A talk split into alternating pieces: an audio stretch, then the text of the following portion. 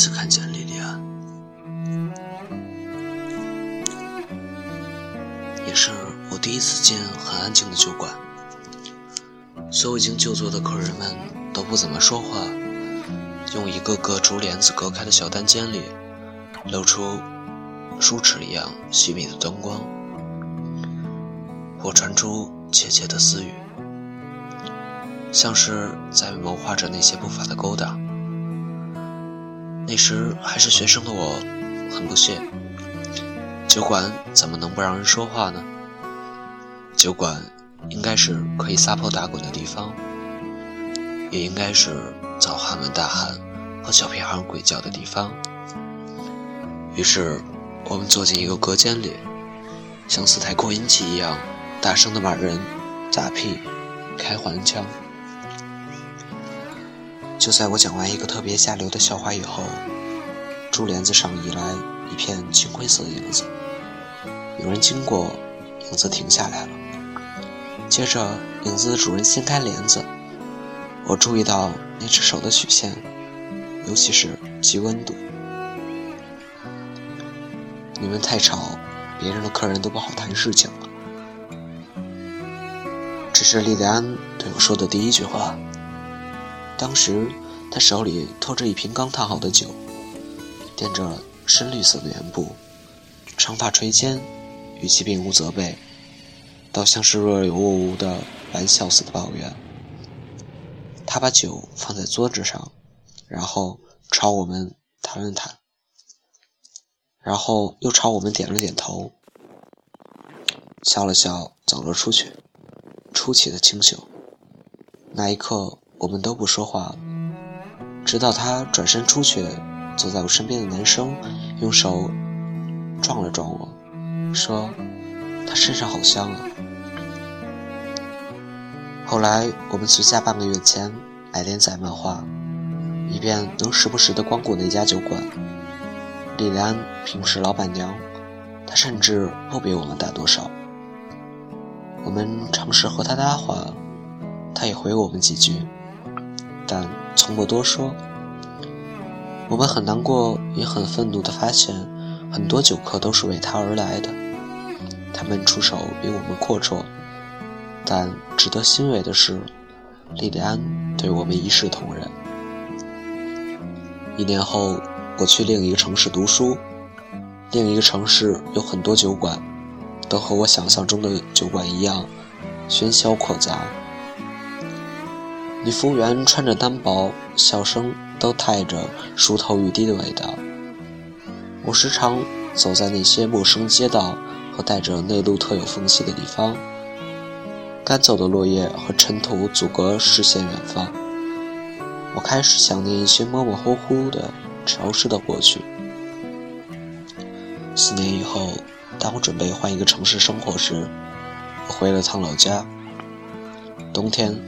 小酒馆的莉莉安坐在热烈燃烧的炉火旁边，火焰的颜色像黄昏推出的云朵。店里放着一首上世纪的民谣，他微磕的双眼聆听，表情虔诚。那隔间里露出的灯光刷在他的身上，一道道横过去，像是老式电视机里放出来的信号一样。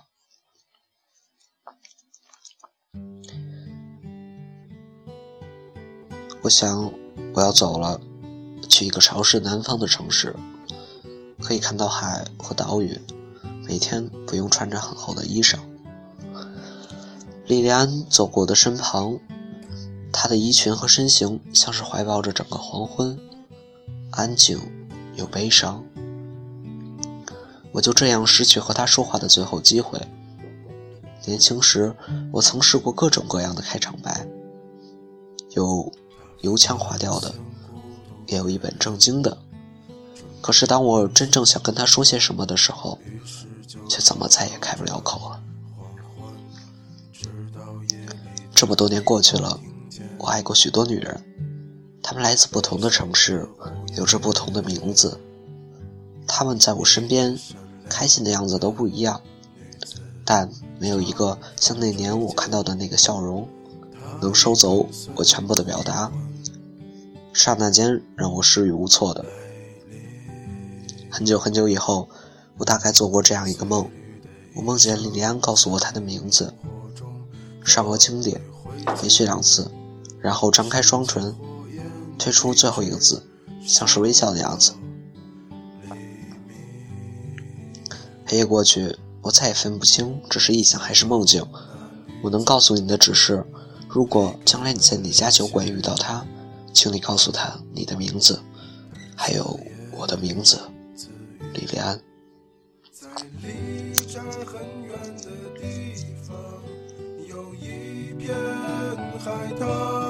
孤独的人，他就在海上，唱着船帆。如果。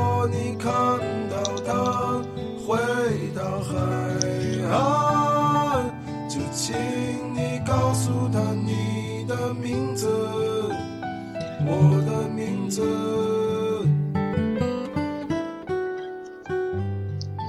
再也没有比他更适合在孤寂的黑夜里缓缓响起，平静的语气，没有撕心裂肺的呐喊，却又诉尽了衷肠。就像心中肆意生长的野草，在干旱的季节伴随野火静静的燃烧。而在某个安静的夜里，你是否也在轻声的低语？莉莉安，欢迎收听隔壁调频，我是隔壁的西子大叔。陌生的人，伴着莉莉安，晚安。升起火焰，一直烧到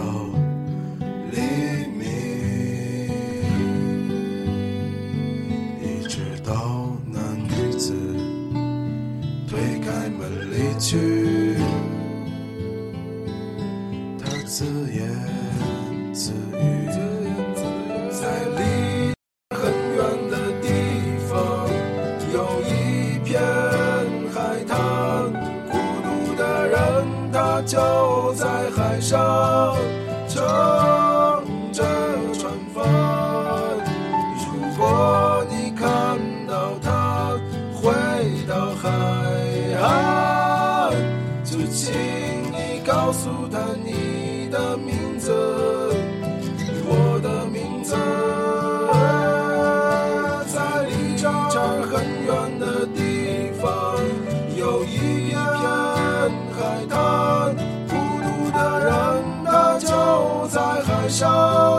唱着唱